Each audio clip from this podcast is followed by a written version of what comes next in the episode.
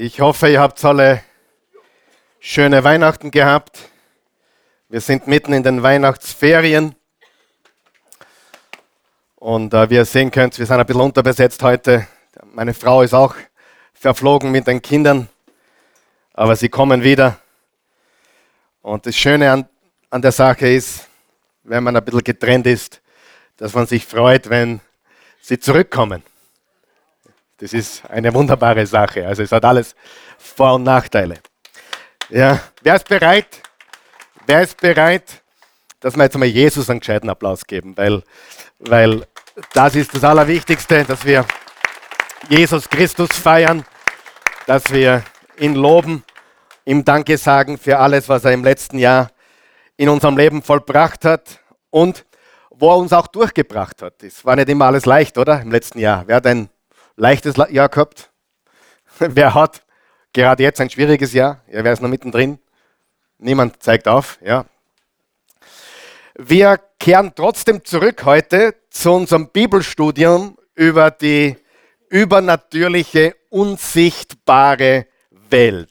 Du hast richtig gehört, wir reden über die übernatürliche, unsichtbare Geschichte, die in der Bibel aufgeschrieben ist. Und die Serie, die wir gestartet haben, äh, heute ist der vierte Teil, also vor einigen Wochen gestartet haben, handelt von dieser übernatürlichen Geschichte, die in der Bibel aufgeschrieben und erzählt wird. Und wir nennen die Serie Supernatural, also übernatürlich. Und bevor wir heute über die Schlange sprechen, und der Titel der heutigen Botschaft lautet Schlangenalarm. Wir reden heute über diese Schlange im Genesis 3, wo geschrieben steht, dass sie die Frau und dann auch den Mann verführt hat. Über genau diese Schlange wollen wir heute sprechen und was sie bedeutet. Aber lass uns die ersten drei Botschaften ganz kurz und ganz geschwind wiederholen. In der ersten Episode haben wir gesprochen über die gesamte Handlung der Bibel. Und die Bibel hat vier Akte, die wir verstehen müssen. Der Akt 1 ist die Schöpfung, Akt 2 sind die Rebellionen und das ist de facto Mehrzahl. Es gibt nicht nur die Rebellion im Genesis 3 von der Schlange, die wir heute ins Auge fassen wollen. Es gibt auch die Rebellion im Genesis Kapitel 6, wo die Gottes, Gottessöhne mit den Menschentöchtern sich vergnügt haben und so das Böse auf der Welt beschleunigt haben. Und wir haben auch eine Rebellion äh, im Kapitel 11 vom Genesis, die Geschichte, die die meisten von euch kennen, nämlich der Turmbau zu Babel, wo die Menschen auf der Welt zerstreut wurden in alle Himmelsrichtungen. Und dann haben wir den dritten Akt, nämlich König Jesus und sein Reich. Und dann am Schluss haben wir die neue Schöpfung. Also wie du siehst, es beginnt mit einer Schöpfung und einem Garten in Eden und es endet mit einer neuen Schöpfung im Offenbarung 21 und 22. Die Bibel sagt, ein neuer Himmel und eine neue Erde. Und dazwischen haben wir eben die Rebellionen und dazwischen haben wir auch das Erlösungswerk Jesu und wie er sein Reich zurückerobert, wie er uns Menschen zurückholt, wie er uns erlöst aus der Macht der Finsternis. Erlösung bedeutet ja zurückkaufen. Es bedeutet das zurückerwerben, was einmal bei Gott war, aber abhanden gekommen ist. Und Erlösung bedeutet, das Verlorene zurückzuholen, zurückzukaufen. Und das hat Jesus getan. Also Schöpfung, Rebellionen, Jesus und sein Reich und die neue Schöpfung. In der zweiten Episode haben wir vier Fragen und vier Antworten gegeben. Die erste Frage war, was wollte Gott auf Erden? Und die Antwort ist ganz einfach. Er wollte eine irdische Familie für immer in Gemeinschaft mit ihm. Das ist auch sein großer Wunsch für dich und für mich, dass wir auch hier auf Erden Gemeinschaft mit ihm pflegen. Diese Gemeinschaft wurde natürlich gebrochen durch den Sündenfall, den wir heute besprechen werden.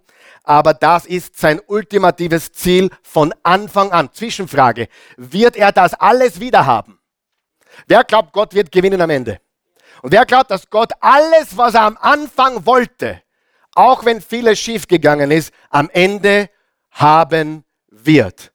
Am Anfang hatte er Garten Eden, Wonne, Paradies, Menschen, himmlische Wesen, Einheit, Liebe, Nacktheit, keine Schuld, keine Scham. Wird Gott das am Ende wieder haben?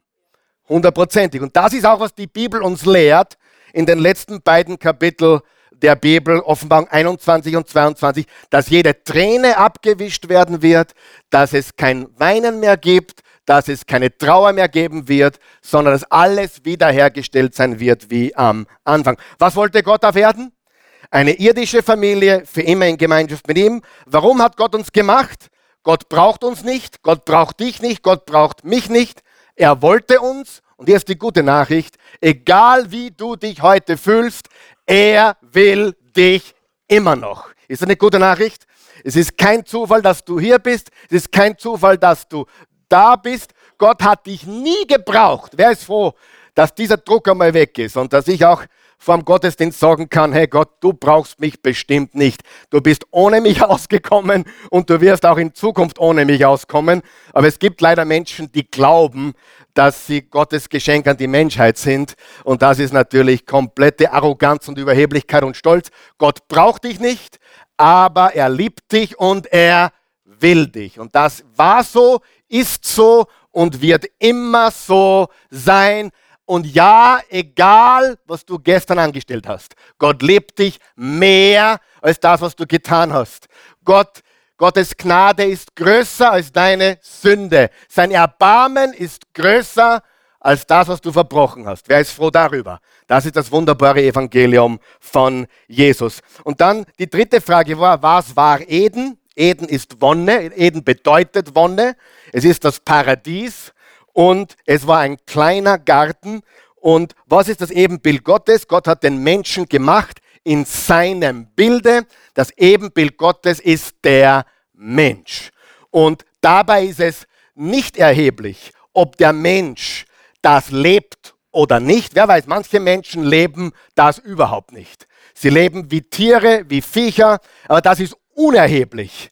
In sich selbst, das Geschöpf Mensch ist das Ebenbild Gottes, berufen, Gott zu repräsentieren. Ob er das tut oder nicht, lebt oder nicht, ob er das gut macht oder schlecht macht, das ist irrelevant. Egal ob im Bauch als Fötus oder als jemand, der im Koma liegt am Sterbebett. Der Mensch ist Ebenbild Gottes. Und das ist, was wir verstehen müssen. Das waren die vier Fragen und vier Antworten. Und die Episode 3, Gott und Söhne. Es gibt übernatürliche Kinder Gottes. Und wir haben letztes Mal gelernt, bevor Gott die Menschen in seinem Bilde machte, schuf er oder hatte er bereits eine himmlische Familie. Er hatte bereits eine Familie und in der geistlichen Welt haben wir gesagt, gibt es folgende Hierarchie. Es gibt Jahwe Gott, das ist der eine wahre, lebendige, ewige Schöpfer, Jahwe Gott.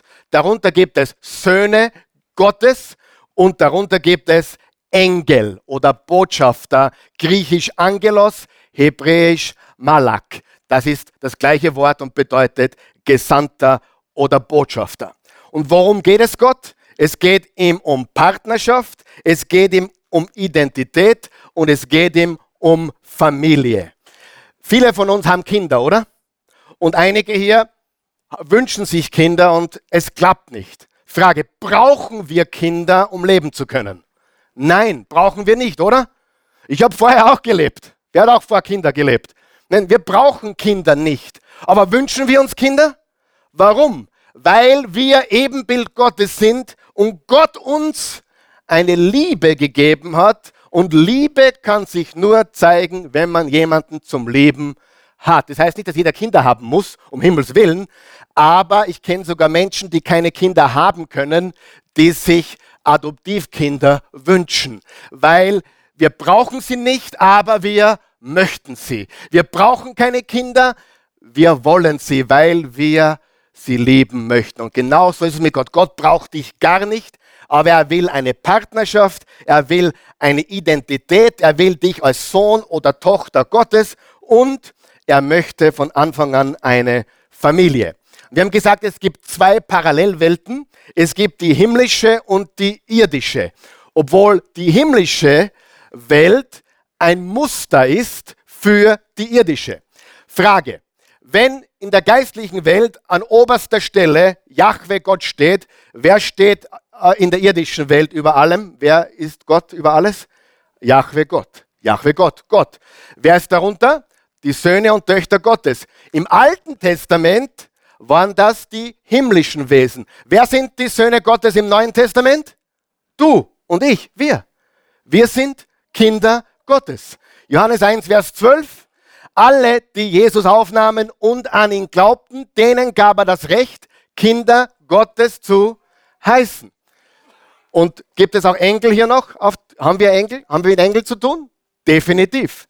Und im Hebräer Kapitel 1 und 2 sieht man das so wunderbar. Da sieht man auch diese Hierarchie für uns heute. Jahwe Gott an oberster Stelle, der eine wahre, lebendige, allmächtige, allgegenwärtige Gott, darunter seine Kinder, das sind wir, und darunter die Engelwesen Gottes, die uns dienend zur Seite stehen. Wir suchen Engel nicht, das dürfen wir nicht. Wir suchen nur Gott, aber Engel stehen uns zur Seite oft, wenn wir es gar nicht wissen oder für möglich halten.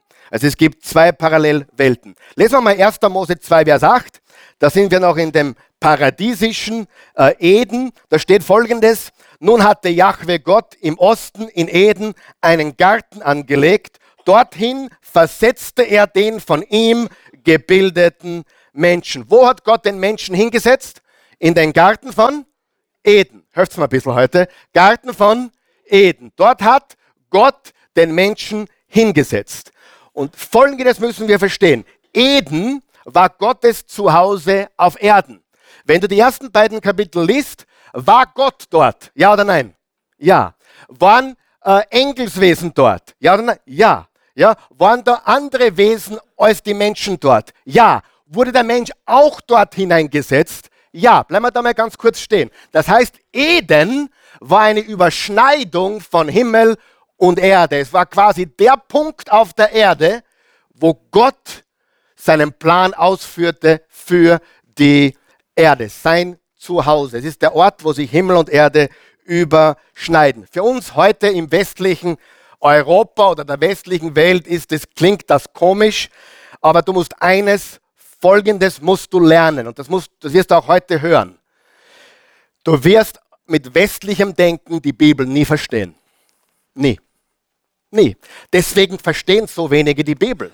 Die Bibel ist ein östliches Buch, ein Buch voll Symbolik und Bilder und ein logisch westlich denkender Mensch denkt nun einmal komplett anders wie ein östlicher Jude der damaligen und auch heutigen Zeit. Der einzige Weg, wie wir wirklich die Bibel wahrlich verstehen können, ist durch die Augen eines Juden des ersten Jahrhunderts. Ja, hundertprozentig. Deswegen haben so viele Menschen Probleme mit vielen Passagen in der Bibel, wo der Israelit sagen würde, ah ja, klar, ah, die Schlange schon wieder, von der habe ich gelesen im Genesis 3 und da steht sie schon wieder. Und da steht auch etwas von einer Schlange, nämlich sogenannte Seraphim. Zu dem komme ich heute.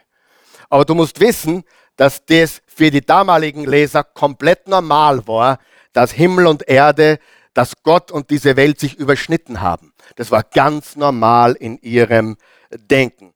Und einiges wird in dieser Sonntagsserie natürlich auf der Strecke bleiben.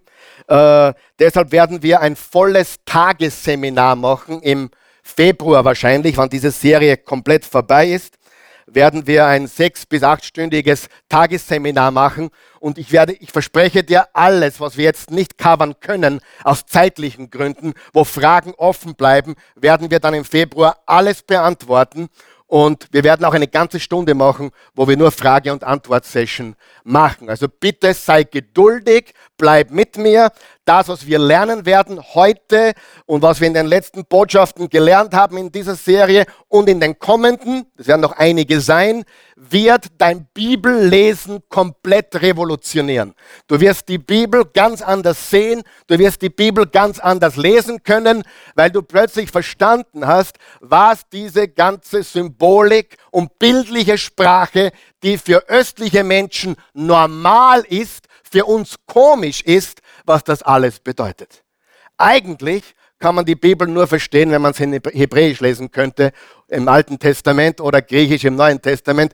Gott sei Dank, sag einmal Gott sei Dank, gibt es ziemlich gute Bibelübersetzungen, die uns mehr oder weniger das, was gesagt wurde oder wird, so gut wie möglich in deutscher, englischer, rumänischer oder was immer deine Sprache ist, vermitteln.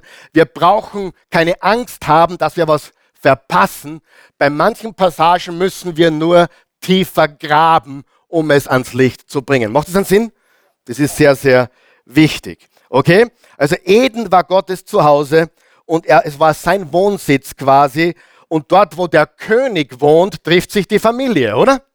Dort der Stützpunkt quasi. Dort, wo sich alles getroffen hat, um Pläne zu schmieden für die Erde. Eden wird in der Bibel dargestellt als ein Garten und ein Berg. Warum?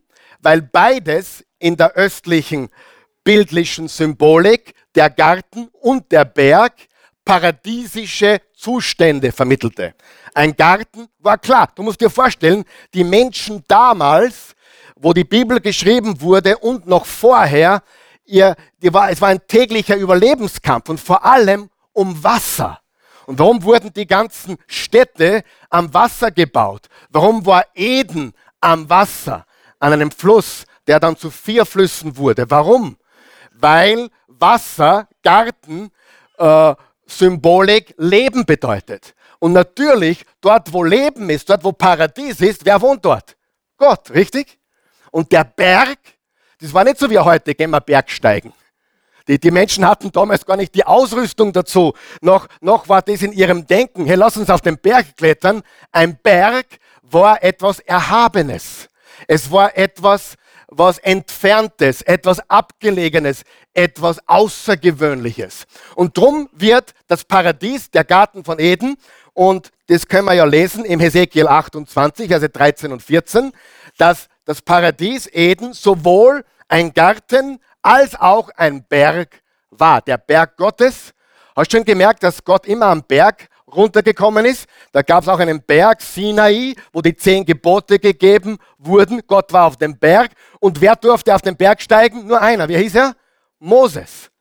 Das heißt, der Berg hat immer eine Symbolik auch mit Gott und mit seinem Zustand und Lebensraum. Und Eden war ein paradiesischer Ort. Und es gab keinen zweiten Platz auf der Welt wie Eden. Ganz wichtig, die ganze Welt war nicht Eden. Die ganze Welt war nicht Eden. Eden war eigentlich ein relativ kleines Stück Land auf der Erde. Sein Standort ist geografisch markiert. Lesen wir das. Im 1. Mose 2, Verse 9 bis 14. Und Gott der Herr ließ alle Arten von Bäumen in dem Garten wachsen, schöne Bäume, die köstliche Früchte tragen. In der Mitte des Gartens wuchsen der Baum des Lebens und der Baum der Erkenntnis von Gut und Böse. Ein Fluss entsprang in Eden, der den Garten bewässerte und sich dann in vier Arme teilte, habe ich gerade geschildert. Einer dieser Arme heißt Pishon, der um das Land Havila fließt, wo Gold zu finden ist. Das Gold jenes Landes ist außergewöhnlich rein. Dort findet man auch Bedolachharz und den Edelstein Shoham. Der zweite Arm heißt Gihon, der um das Land Kusch fließt. Der dritte Arm ist der Tigris, der östlich von Assyrien fließt. Der vierte Arm heißt Euphrat. Von dem hast du sicher schon gehört, oder? Also wir können ungefähr wissen, wo dieser Garten war und wir wissen deutlich, dass das nicht die ganze Erde war, also nicht in Australien oder in Japan, sondern das war ein kleines Stück Land, ein bestimmter Ort, wo Gott sein Zuhause hatte und die Erde, der, der Himmel die Erde berührte. Das ist das Paradies. Und deshalb auch der Auftrag im 1. Mose 1, Vers 28, seid fruchtbar, vermehret euch und füllet, füllet die Erde. Das heißt, Eden war nicht die ganze Erde, Eden war ein geografisch markiertes Stück Land auf der Erde. Bitte Vergleich Offenbarung 21 und 22 mit Genesis 1 und 2. Das, was in einem kleinen Stück Land begonnen hat, wird eines Tages ein globales Eden sein, wo Himmel und Erde neu sein werden. Und jetzt gehen wir zum dritten Kapitel. Noch einmal, ich wiederhole, darf ich nochmal wiederholen, ganz kurz? Kapitel 1 und 2 der Bibel, die solltest du auswendig lernen. Warum? Die sind Voraussetzung für alles, was kommt. Verstehst du das? Wenn du Kapitel 1 und 2 der Bibel nicht verstehst, dann tust du dir ab Kapitel 3 sehr schwer, weil Kapitel 1 und 2 ist der erste Akt, nämlich die Schöpfung. Ab Kapitel 3 hast du die Rebellionen und Jesus kommt und baut sein Reich und holt uns zurück. Und dann Kapitel 21 und 22 der Offenbarung ist der neue Himmel, die neue Erde, die neue Schöpfung. Verstanden? Der erste Akt ist die Schöpfung. Kapitel 1 und 2 von Genesis, von Kapitel, von den ersten beiden Kapitel der Bibel. Dann die Rebellionen und die Erlösung durch den König Jesus und sein Reich. Und die letzten beiden Kapitel, der Höhepunkt eines globalen Edens, wo alles wiederhergestellt sein wird, nur noch besser und größer wie am Anfang. Zwischenfrage, wird Gott alles haben, was er am Anfang vorhatte? Wird Gott alles haben, was er am Anfang vorhatte? Alles und noch größer und besser und heller und alles nur noch mehr von dem, was am Anfang war. Und das ist, was die Bibel lehrt. Das ist die Botschaft der Bibel. Ja? Und äh, lesen wir jetzt 1. Mose 3. Bist du dort? Die Schlange war listiger als all die Tiere, die Jahwe Gott gemacht hatte. Sie fragte die Frau, hat Gott wirklich gesagt, dass ihr von keinem Baum im Garten essen dürft?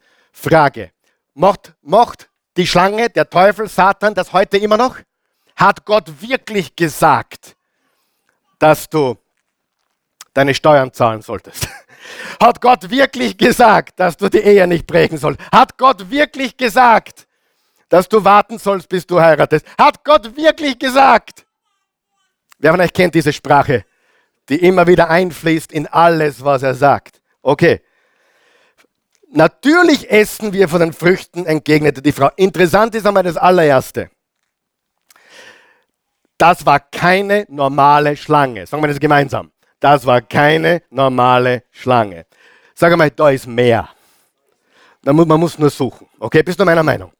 Wenn das eine normale Schlange gewesen wäre, hätte die Eva wahrscheinlich nicht antworten können. Sie wäre sprachlos gewesen, oder nicht? Und wenn man aber diesen Text liest, dann bekommt man den Eindruck, das war etwas komplett Normales, oder? Das war nicht so, was ist jetzt passiert? Wer redet da mit mir? Sondern die Schlange stellt eine Frage und die Eva gibt eine Antwort. Wie wenn das ein Gespräch zwischen dir und mir gewesen wäre. Darf ich einmal einwerfen? Diese Schlange war keine normale Schlange, sie war ein Mitbewohner des Gartens von Eden. Okay? Das war ein Mitbewohner, kann, kann man kann, kann sich jeder noch erinnern. Es gibt zwei Parallelwelten, die himmlische und die irdische. Bevor Gott, ganz wichtig, uns Menschen machte, Frage, hatte er schon eine Familie, ja oder nein? Er hatte bereits eine Familie von Söhnen Gottes und Engeln, richtig? Das wissen wir. Im, Im Hiob 38 sagt Gott zu Hiob, wo warst du, als ich die Erde schuf und die Göttersöhne jauchzten? Da war eine Familie vor uns da. Aber in der geistlichen Welt und jetzt gibt es zusätzlich noch eine irdische Welt. Und beide Welten sind sehr real. Wer weiß, dass die geistliche Welt real ist? Wer hat das schon gemerkt? Dass Engel real sind, dass Dämonen real sind, dass Satan, also das Reich der Finsternis real ist. Es gibt eine geistliche Welt. Lesen wir weiter. Vers 3, nur von den Früchten des Baumes in der Mitte des Gartens hat Gott gesagt, davon dürft ihr nicht essen, sie nicht einmal berühren, sonst müsst ihr sterben. Sterben, widersprach die Schlange, sterben werdet ihr nicht. Klare Lüge. Zuerst hat Gott wirklich gesagt und dann, ihr werdet nicht sterben. Ja, zuerst kommt ein in Frage stellen. Wenn er damit nicht durchkommt, sagt er, na, das ist in Ordnung, mach das. Das ist immer die Strategie. Vers 5. Aber Gott weiß genau, dass euch die Augen aufgehen, wenn ihr davon esst. Ihr werdet wissen, was gut und böse ist und werdet sein wie Gott. Als die Frau nun sah, wie gut von dem Baum zu essen wäre, was für eine Augenweide er war und wie viel Einsicht er versprach, dann nahm sie eine Frucht und aß sie, gab auch ihrem Mann davon, der neben ihr stand, und er aß auch. Also er war nicht unschuldig. Warum war er nicht unschuldig? Er hat genau gewusst, dass er das nicht tun darf.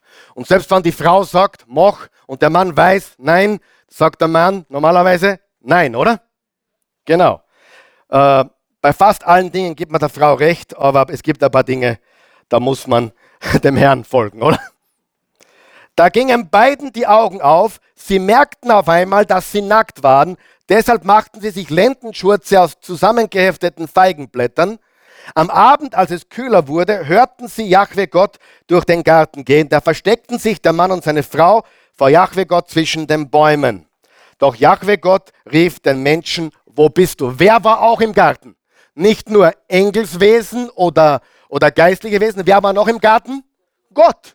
Und zwar so, dass er im Garten spazieren ging. Wer war das?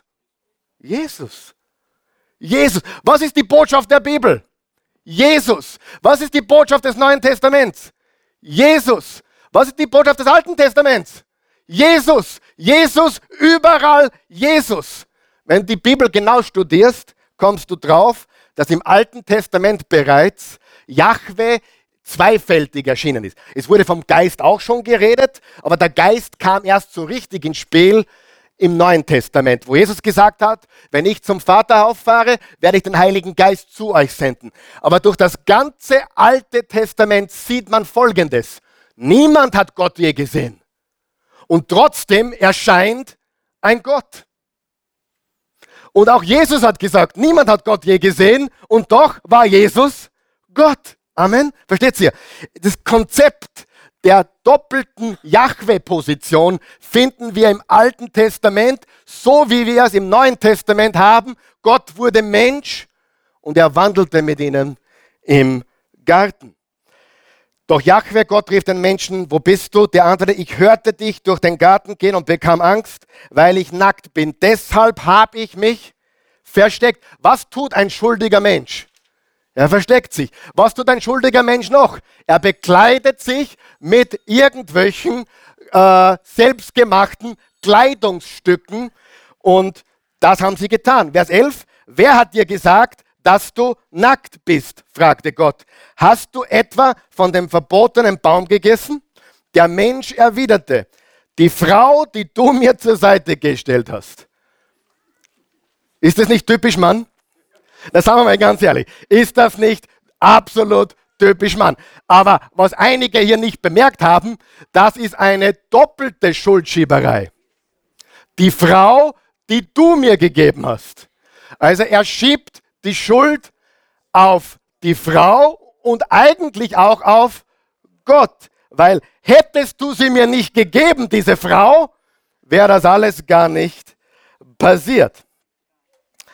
Was hast du da getan? fragte Jahwe Gott die Frau. Die Schlange hat mich verführt, entgegnete sie. Da sagte Jahwe Gott zur Schlange, weil du das getan hast, sei mehr verflucht als alles Herdenvieh und mehr als alle wilden Tiere, kriech auf den Bauch und schlucke Staub dein Leben lang. Ich stelle Feindschaft zwischen dich und die Frau, deinem Nachwuchs und ihrem. Er wird dir den Kopf zertreten und du wirst ihm in die Ferse zerbeißen. Du wirst ihm die Verse zerbeißen. Frage. Was, was sagt die Bibel hier in Vers 15? Ich stelle Feindschaft zwischen dich und die Frau, deinem Nachwuchs, der, der Nachwuchs der Schlange und ihrem Nachwuchs. wer ist der Nachwuchs der Frau? Jesus. Jesus. Wer ist der Nachwuchs der Frau? Jesus. Seid ihr begeistert von Jesus oder nicht? Jesus, Eva ist im Stammbaum von Jesus Christus. Hast du das gewusst? Und ihr Nachwuchs wird der Schlange den Kopf zertreten. Wer ist der Nachwuchs der Schlange? Irgendwelche Schlangen, die herumkriechen? Natürlich nicht. Jeder, der dem Reich der Finsternis folgt, ist ein Same der Schlange. Das lehrt die Bibel. Teil des Reiches der Finsternis. Jeder. Das bedeutet, Menschen, die Gott nicht anbeten. Also, wir haben jetzt auf die Weihnachtsbotschaft sehr viel Feedback erhalten und nicht nur Positives. Und ich muss ganz ehrlich sagen, mich überrascht fast nichts mehr nach so vielen Jahren. Aber da waren Sachen dabei, da bin ich aufs Klo gegangen und habe mich übergeben müssen. Ich, ich, darf das gar nicht sagen, was da teilweise kommentiert wurde unter das Video, aber ich versuche es zum Schreiben. Einer hat geschrieben, was ist das für ein Gott? Also der hat Josef, Josef, was Josef sich denkt, ja, was ist das für ein Gott, der mir meine Frau wegnimmt und mit ihr schläft? Ja, aber nur nicht, hat er nicht das Wort schlafen verwendet, sondern ein anderes Wort. Was ist das für ein, also so, das ist eine Sprach, Sprachblase. Josef sitzt am Bett komplett fertig. Was ist das für ein Gott, der mir die Frau stüt und sie Punkte, Punkte, Punkte. Wir haben den Kommentar natürlich sofort gelöscht. Es war nur einer von einigen Kommentaren auf dieser Wellenlänge. Aber kannst du dir vorstellen, welch ein Mensch so denkt und redet? Gott hat mit meiner Frau bum bum bum gemacht und hat sie mir weggenommen.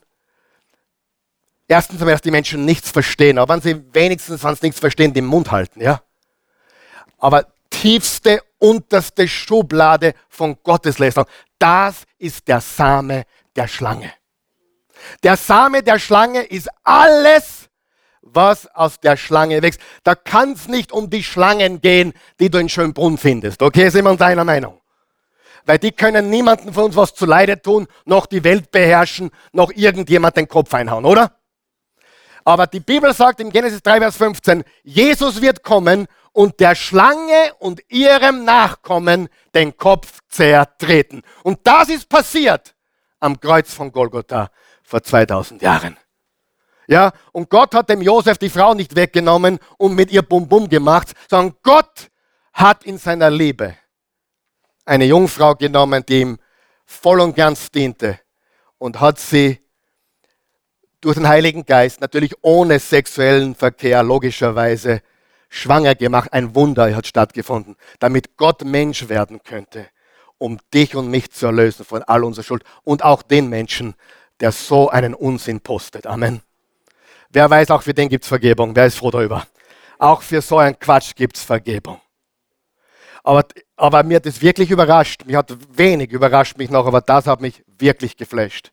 Dass man so denken kann, so schreiben kann und so tief übers, über Gott und das Christkind reden kann. Ja? Ich stelle Feindschaft zwischen dich und die Frau und deinem Nachwuchs und ihrem. Er wird dir den Kopf zertreten und du wirst ihm in die Ferse zerbeißen. Dann bekleidete, ich lasse ein paar Verse aus wegen der Zeit, be, dann bekleidete Jahwe Gott Adam und seine Frau mit Gewändern aus Fell. Stopp. Das ist wieder ein Zeichen auf Jesus. Was muss passieren, dass man Fälle hat? Ein Opfer, ein Blut muss vergossen werden. Wer ist das Lamm Gottes, das hinwegnimmt die Sünde der Welt? Jesus. Wir haben im dritten Kapitel im, haben wir den Sündenfall und gleich eine doppelte Prophezeiung. Vers 15, er wird der Schlange den Kopf zertreten und eine bildliche Prophezeiung, er, er nahm ihnen die Feigenblätter weg, mit denen sie sich selbst gekleidet haben und gab ihnen Felle von Tieren, die geschlachtet wurden offensichtlich und zog sie ihnen. Bis zu diesem Zeitpunkt wurde noch nie ein Tier geschlachtet. Und Jesus wird hier in bildlicher Form bereits angekündigt. Einmal im 15. Vers mit der Schlange den Kopf zertreten und im 21. Vers mit den Gewändern aus Fell. Und deswegen verstehen wir jetzt auch, warum dann im Levitikus und den anderen Büchern des Alten Testaments immer wieder diese Opfer zum Thema wurden. Und natürlich, warum Johannes gesagt hat, siehe, das ist Gottes Opferlamm, das hinwegnimmt die Sünde der Welt. Ist jeder noch mit mir? Ja, hört mal ein bisschen. Ist das alles verständlich genug? Ja, ja, ja? Auch hier? Gut. Nichts kompliziert bis jetzt? Gut, danke. Vers 22. Und sagte, nun ist der Mensch wie einer von uns geworden. Er erkennt Gut und Böse. Auf keinen Fall darf er jetzt auch noch vom Baum des Lebens essen, um ewig zu leben. Deshalb schickte Jahwe Gott ihn aus dem Garten Eden hinaus. Er sollte den Ackerboden bearbeiten, von dem er genommen war. So vertrieb er den Menschen. Östlich vom Garten Eden stellte er die Cherubim auf, dazu eine flammende, umherwirbelnde Klinge um den Weg zum Baum des Lebens zu machen. Warum hat Gott das getan? Hätte der Mensch in diesem Zustand vom Baum des Lebens genommen, wäre er ewiglich in diesem Zustand geblieben. Und drum aus seiner Liebe hat Gott den Menschen aus dem Garten vertrieben und hat als Schutz Wächter aufgestellt und die Bibel nennt sie wie? Cherubim. Cherubim. Merkt ihr zwei wichtige Wesen. Cherubim und Seraphim. Das ist heute noch sehr wichtig, weil ich nehme es vorweg, die Schlange war einer von diesen Cherubim beziehungsweise Seraphim. Okay, ich nehme es einmal vorweg. Lass, das, lass, mich da, lass mir das angelehnt ein bisschen, aber nur mal als Vorgeschmack auf das, was kommt. Was ist das Resultat von Genesis 3? Sagen wir es gemeinsam. Tod, Tod und Entfremdung. Der Mensch äh, erlebte den Tod und die Entfremdung von Gott. Das heißt nicht, dass er augenblicklich umgefallen ist und, und physisch tot war, sondern der Mensch ist an dem Tag gestorben, weil er von Gott getrennt war durch seine Sünde. Und das ist wichtig zu verstehen. Und im Genesis 6 haben wir die Beschleunigung des Bösen und im Genesis 11 haben wir den Götzendienst, die Zerstreuung und das Elend der Menschen. Und der Messias sollte alle drei Rebellionen wieder reparieren, oder? Wenn im Genesis 3 der Tod und die Entfremdung kam, hat Jesus das wiederhergestellt. Wer den Sohn hat, hat das Leben. Wer den Sohn nicht hat, hat das Leben nicht. Hat er die Entfremdung wieder repariert? Natürlich. Wir haben jetzt Zugang zum Gott. Hebräer 4, Vers 16. Wir haben Zugang zum Thron der Gnade. Hat er auch das Böse besiegt? Ja. Sehen wir das jetzt schon? Nein. Wird es eines Tages sichtbar? Ja. Wer weiß, dass er ein Himmelsbürger ist? Wer weiß das? Du bist ein Himmelsbürger oder, oder ein, ein, ein Bürger des neuen Paradieses, wenn es dann soweit ist. Wer weiß, er ist ein himmlischer Bürger? Bist du schon dort? Aber wer ist sich trotzdem sicher? Sieh, viele Dinge in der Bibel haben wir, aber haben wir doch noch nicht. Verstanden? Das ist Teil einer wichtigen theologischen Lehre.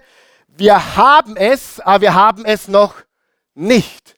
Das ist, was die Bibel uns lehrt. Im Römer 5, Vers 12 steht, durch einen einzigen Menschen ist die Sünde in die Welt gekommen und durch die Sünde der Tod.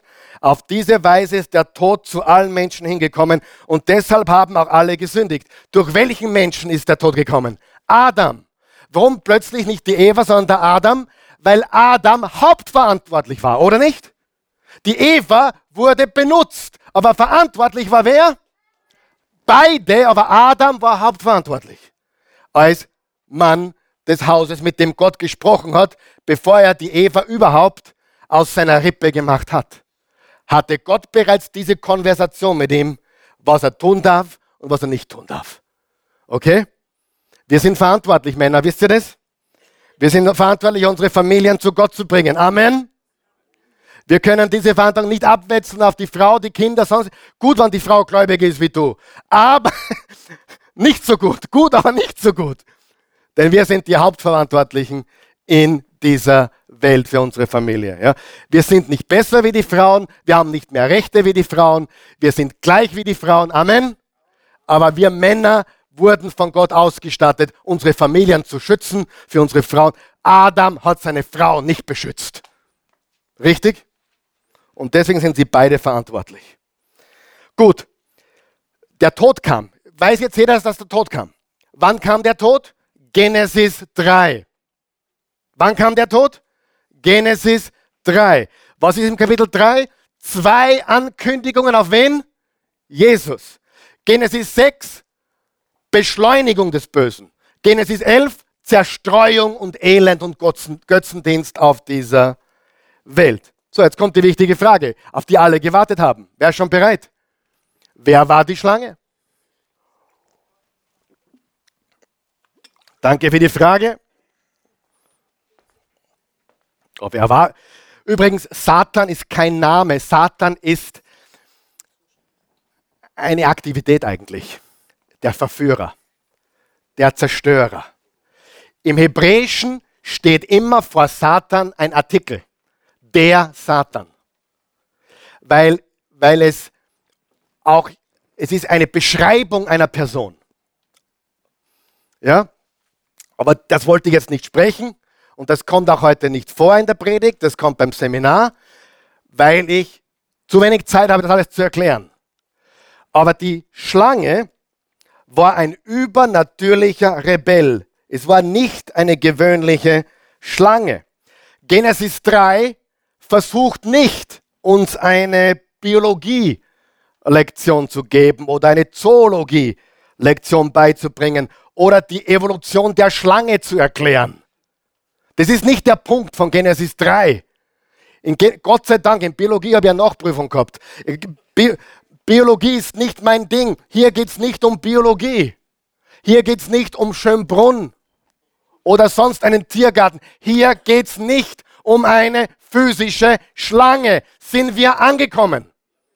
Hier geht es um einen übernatürlichen Rebell, der bei Gott war, in enger Nähe bei Gott war, aber rebellierte. Es gab eine geistliche Rebellion und es gab eine menschliche Rebellion.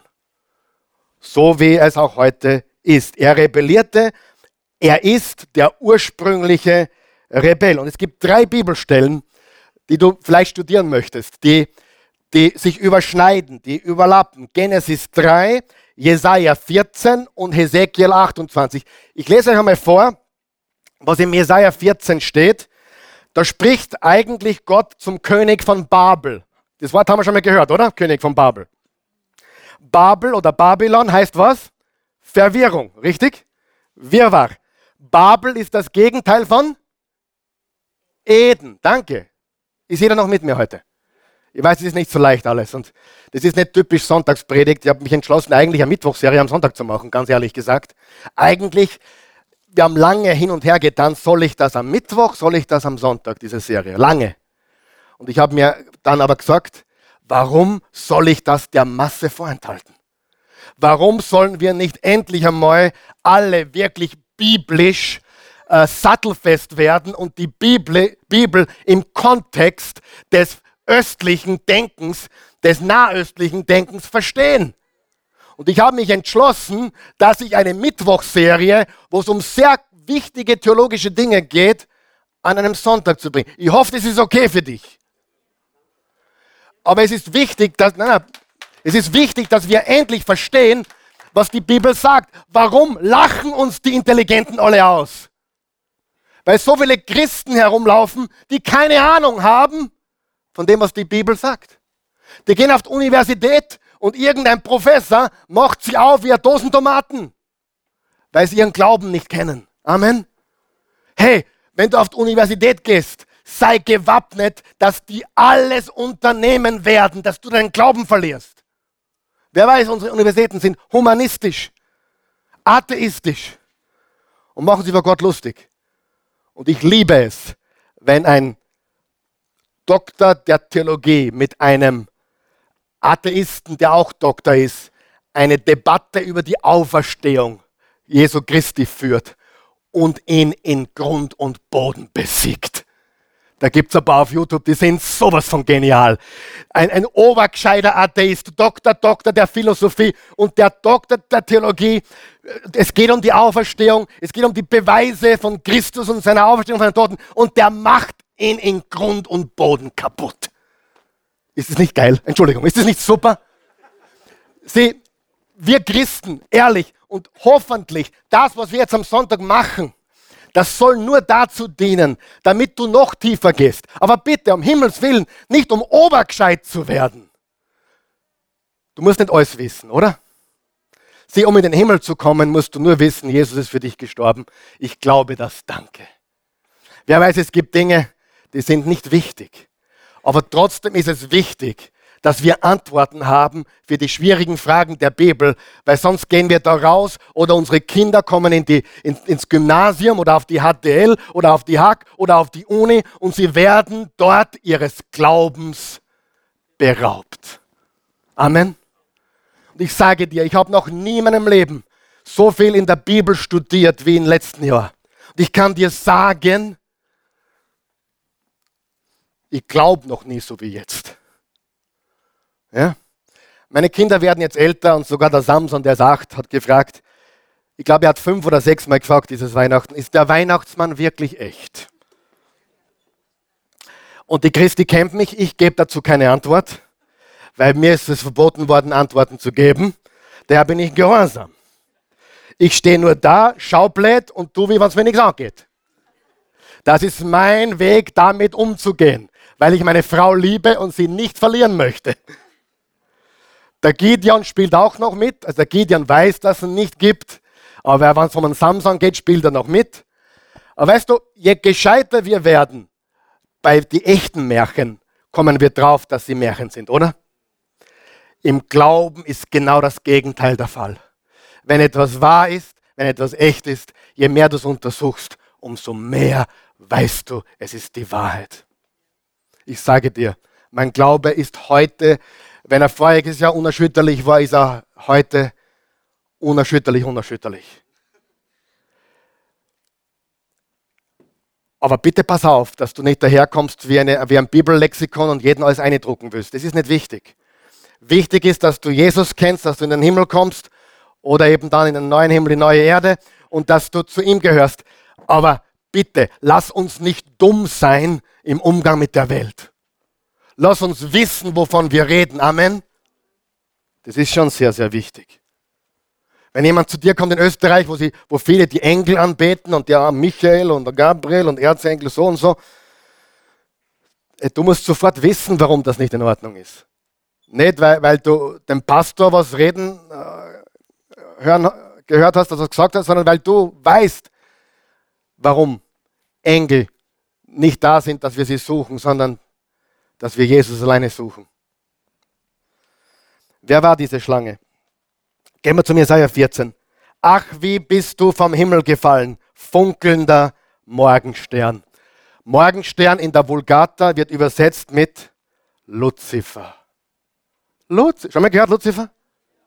Wir haben der, im Gymnasium, wie ich im Gymnasium war, haben wir einen, einen Schüler gehabt, äh, das war so ein der war noch kleiner als ich und ich war der zweitkleinste. Und und dann haben wir Luzifer genannt. Und weil das war so ein, das war so ein richtiger Luzifer. Und, aber ich habe damals nicht gewusst, was das bedeutet. Luzifer bedeutet Lichtträger, der Scheinende. Jetzt pass auf. Zu Boden geschmettert, Eroberer der Welt. Du, du hattest in deinem Herzen gedacht, ich will zum Himmel hochsteigen. Höher als die göttlichen Sterne stelle ich meinen Thron. Im äußersten Norden setze ich mich hin. Dort auf den Versammlungsberg. Über die Wolken will ich hinauf, dem Allerhöchsten gleichgestellt sein. Doch ins Reich der Grüfte musstest du hinab, wirst, aufgrund der, wirst auf den Grund der Totenwelt gestürzt. Und dann im Hesekiel 28, du warst die Vollkommenheit selbst, voller Weisheit und makellos schön. Du lebtest im Garten Gottes in Eden. Dein Gewand war mit Edelsteinen jeder Art geschmückt, Karneol, Topas und Diamant, Türkis, Onyx und Jade, Saphir, Rubensmarkt. In Gold gefasst waren die Ohrringe und Perlen an dir. Am Tag deiner Erschaffung war alles für dich bereit. Du warst gesalbt als schirmender Cherub. Und ich hatte dich dazu gemacht, du warst auf Gottes heiligem Berg. Zwischen den feurigen Steinen gingst du umher. Du bliebst vollkommen vom Tag deiner Erschaffung an, bis man Unrecht an dir fand.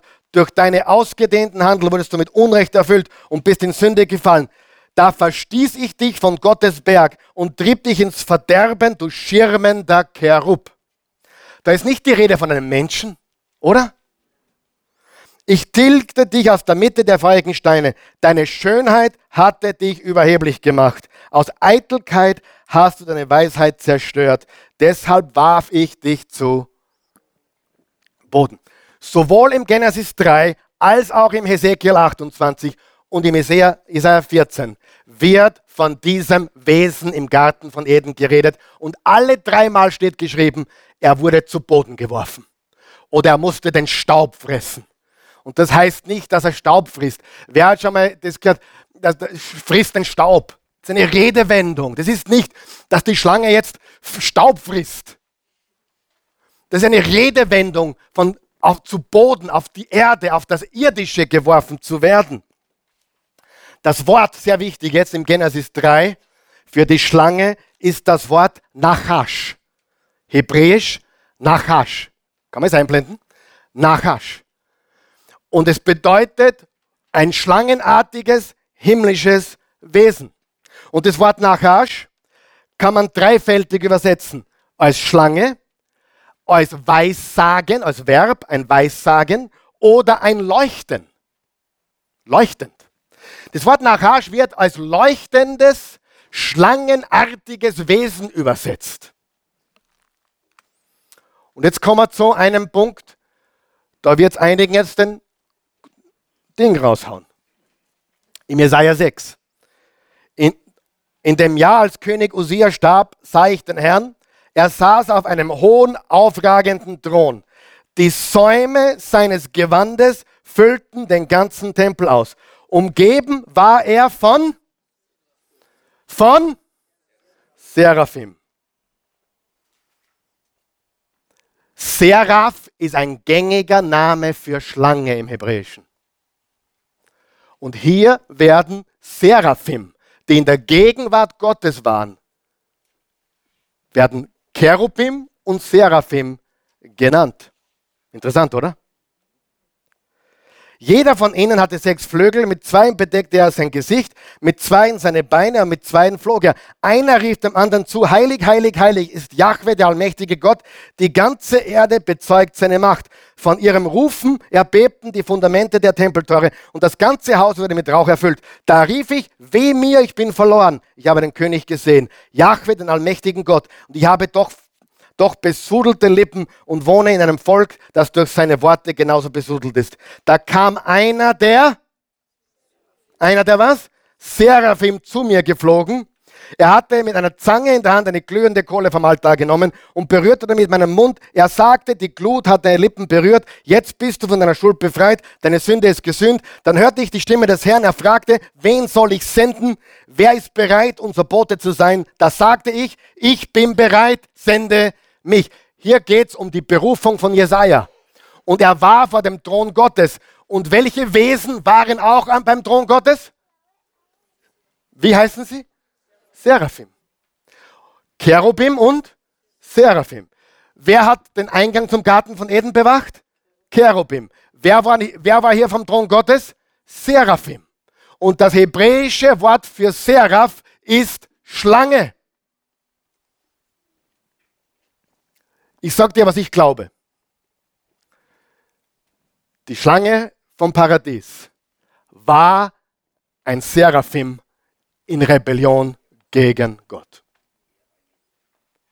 Amen? Is that true? Er war ein Seraphim, herrlich, schön, und Cherubim und Seraphim hatten die Aufgabe, den Thron Gottes, beziehungsweise dann das Paradies, aber ursprünglich den Thron Gottes zu bewachen. Sie waren Thronwächter. Und da stellt man nicht irgendwelche Lausburm hin. Wenn du wo in eine Disco gehst oder Club und du siehst einen, einen, einen, einen Leibwächter, da stößt nicht, nicht ein Lausburm hin, da stößt etwas Angsteinflößendes hin, oder? Cherubim und Seraphim. Und diese verflixte Schlange war ein scheinender Cherub, steht im Jesaja 14 und Ezekiel 28. Und hier steht Seraphim. Cherubim und Seraphim. Und es ist kein Zufall, dass Seraphim das Wort für Schlange ist. Und dass die Schlange im Garten von Eden, der ursprüngliche Rebell, auch so genannt wurde. Macht es Sinn? Das ist, was die Bibel lehrt. Keine normale irdische Schlange. Ein geistliches, erhabenes Wesen. Ein Seraphim. Übrigens, wer kennt die Geschichte vom 4. Mose 21, wo die Israeliten von den Schlangen gebissen wurden? Und dann hat Gott zu Mose gesagt, nimm eine bronzene Schlange. Dreimal darfst du raten, was das Wort dort ist. Seraph. Schlange. Und was wurde Jesus am Kreuz für uns? Zur Schlange, zur Sünde. Er ist für uns gestorben. Jesus hat gesagt, so wie Mose die bronzene Schlange in den Himmel gehalten hat und alle, die sie angeblickt haben, wurden gesund, so wird der Menschensohn am Kreuz hochgehalten. Seraphim. Sagen wir noch wach. Glaubst du im Ernst, das war eine Schlange aus dem lokalen Tiergarten? Oder was? Macht das überhaupt keinen Sinn, oder? Sie wurde zu Boden geworfen, bedeutet, sie wurde in die Welt geworfen, auf die Erde. Das Resultat ist der Tod. Das Resultat ist ein Anti-Eden, ein Babel. Jetzt wird es ganz interessant. Als je, bevor Jesus aufgetreten ist, wo musste er hin? In die, in die Wüste. Und wer ist ihm in der Wüste begegnet? Satan, die Schlange. Ja, ja, es ist, es ist die gleiche Person. Es ist die, der gleiche eklige Typ. Und hier ist das Spannende. Wo war Eva? Im Paradies. Richtig? Wo war Jesus? In der Wüste. Und wenn du die drei Versuchungen, die Eva hatte, und die drei Versuchungen, die Jesus hatte, vergleichst, sind sie identisch. Die Lust der Augen, die Lust des Fleisches und der Hochmut des Lebens. Womit wurde Jesus verführt? Mach die Steine zu Brot. Lust des Fleisches. Wenn du mich anbetest, kriegst alles, was du siehst. Lust der Augen. Spring runter vom Tempel. Stolz, Hochmut des Lebens. Schau, wer ich bin. Eva hat in der e- Adam und Eva fairerweise, Eva hat im Paradies versagt, Jesus hat in der Wüste gesiegt. Und mit Jesus hat der Reversal begonnen. Ich weiß nicht, was Deutsch, äh, Reversal auf Deutsch heißt, aber ihr versteht es nicht, oder? Mit Jesus hat das Rückgängigmachen begonnen. Und er macht alles rückgängig bis zum neuen Eden, zum globalen Eden. Und interessant ist, warum ist der Satan, die Schlange, in der Wüste? Wüste symbolisiert den Tod. Warum wird in der Bibel ständig der Tod mit Wüste, mit Hyänen, mit Eulen, mit, mit Geiern? Warum sind Geier oder Eulen oder Hyänen schlechte Tiere? Nein, aber sie essen was? Totes. Sie essen Totes. Und die Wüste symbolisiert den Tod. Und Jesus hat den Tod übersiegt. Und er hat die Schlange, die ursprünglich ein Seraphim war, in der Wüste überwunden, besiegt. Daraufhin hat er seinen Dienst auf Erden begonnen und begonnen, das Reich Gottes ist nahe herbeigekommen. Und so sollt ihr beten. Dein Reich komme. Was uns zurückführt zu die Schöpfung, die Rebellionen, Jesus und sein Reich und neue Schöpfung, neuer Himmel und neue Erde. Wer war die Schlange? Ist jeder klar, wer sie war jetzt? War das eine normale Schlange? Es war ein himmlisches, geistliches, wunderschönes Wesen ein Seraphim, eine schlangenartige Kreatur, beauftragt in der Nähe Gottes zu sein und den Thron Gottes zu bewachen. Nur dann hat Gott die Idee gehabt, lass uns Menschen machen. Und das hat er nicht taugt. Das war nicht klar. Was? Du bist eine Parallelfamilie? Na, kommt gar nicht in Frage. Das ist die Geschichte der Bibel.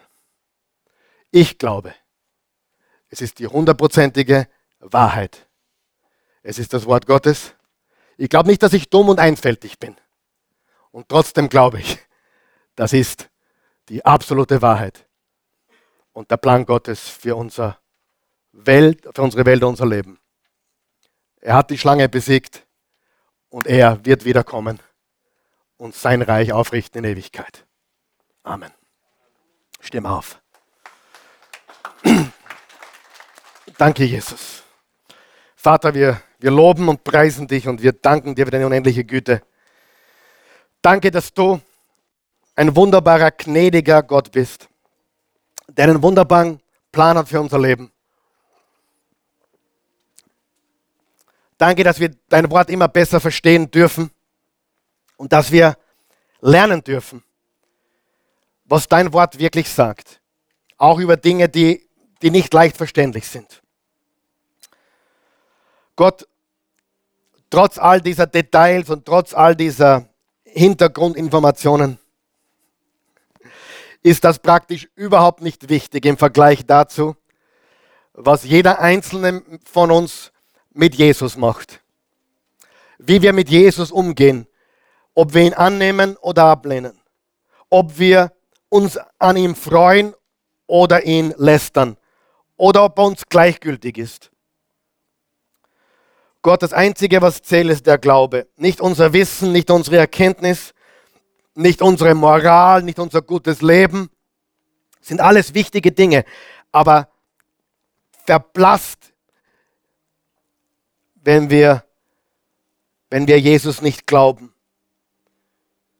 Wenn du hier bist heute Morgen oder zusiehst, du hast noch keine persönliche Beziehung zu Jesus, dann bist du in der Gewalt dieser biblischen Schlange. Die Bibel sagt, dass er, dieser Seraphim, dieser gefallene Seraphim, diese gefallene Schlange, dieser Rebell, dieser ursprüngliche Rebell, die Bibel beschreibt ihn im 2. Korinther 4, Vers 4 als Gott oder Herrscher dieser Welt. Nicht des Universums, aber dieses Weltsystems. Er regiert die Universitäten, er regiert die Politik, er regiert die Finanzwelt, keine Frage. Gott ist über allem. Und er schaut nicht allzu lang mehr zu, ganz sicher. Aber derzeit ist diese Schlange der Herrscher der Systeme der Welt. Und wir wissen, dass die Systeme dieser Welt nicht dazu da sind, um den Menschen zu dienen, sondern nur ich, ich, ich, ich, ich. So wie die Schlange selbst. Und das ist der Same oder Nachkomme der Schlange. Jesus kam, um ihm den Kopf zu zertreten. Es ist passiert, aber wir werden es erst voll sehen. So steht es in der Heiligen Schrift.